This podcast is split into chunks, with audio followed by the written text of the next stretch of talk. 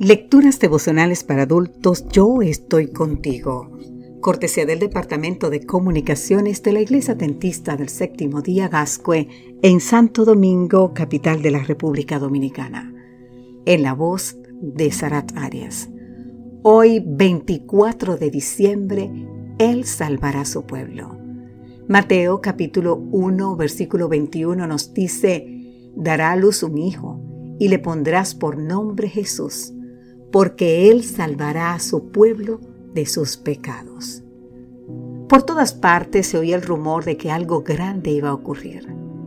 Según Suetonio, el historiador romano en aquel entonces, corría una vieja creencia establecida de que para aquel tiempo vendría hombres de Judea a gobernar el mundo. Tácito se refiere a lo mismo cuando dice que gobernantes que vendrían de Judea establecerían un imperio universal. Y Josefo, el historiador judío, escribió que se había propalado la idea de que un judío se convertiría en gobernador de todo el mundo habitado. Mientras estos relatos iban de boca en boca, algo fascinante estaba ocurriendo en la pequeña ciudad de Belén. En la oscuridad de la noche, se entonó el más glorioso canto que hayan escuchado oídos humanos, un canto de salvación y esperanza. Cuando los pastores cuidaban las ovejas, el resplandor de una refulgente luz quebrantó el poder de las tinieblas. Era la luz que emanaba directamente de un ángel que le dio este mensaje. Les traigo una buena noticia que será motivo de gran alegría para todos Hoy les ha nacido en el pueblo de David un Salvador, que es el Mesías, el Señor.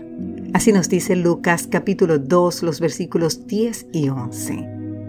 En el mundo greco-romano, buena noticia, se usaba con un sentido religioso en el culto que los romanos ofrecían a favor del César. Ellos consideraban que la llegada de un emperador al trono o su triunfo en la guerra era un evangelium que los dioses les habían mandado. También con un sentido religioso utiliza Lucas las palabras Salvador y Señor para referirse a Jesús, título que se utilizaban para saludar al emperador durante el día de su cumpleaños.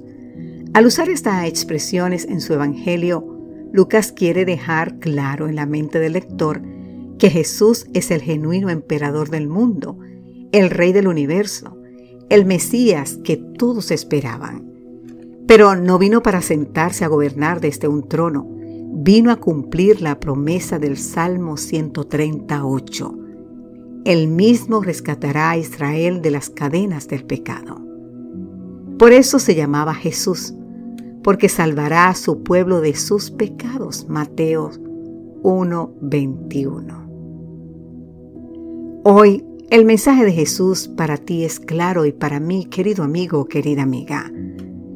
Yo soy el que te salvará de ese pecado que te esclaviza, nos dice.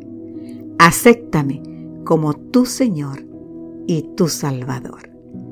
Que Dios hoy te bendiga en gran manera, querido amigo, querida amiga, y acéptalo como tu Señor y tu Salvador, porque ese niño que nació murió, resucitó y viene muy pronto por ti y por mí. Amén.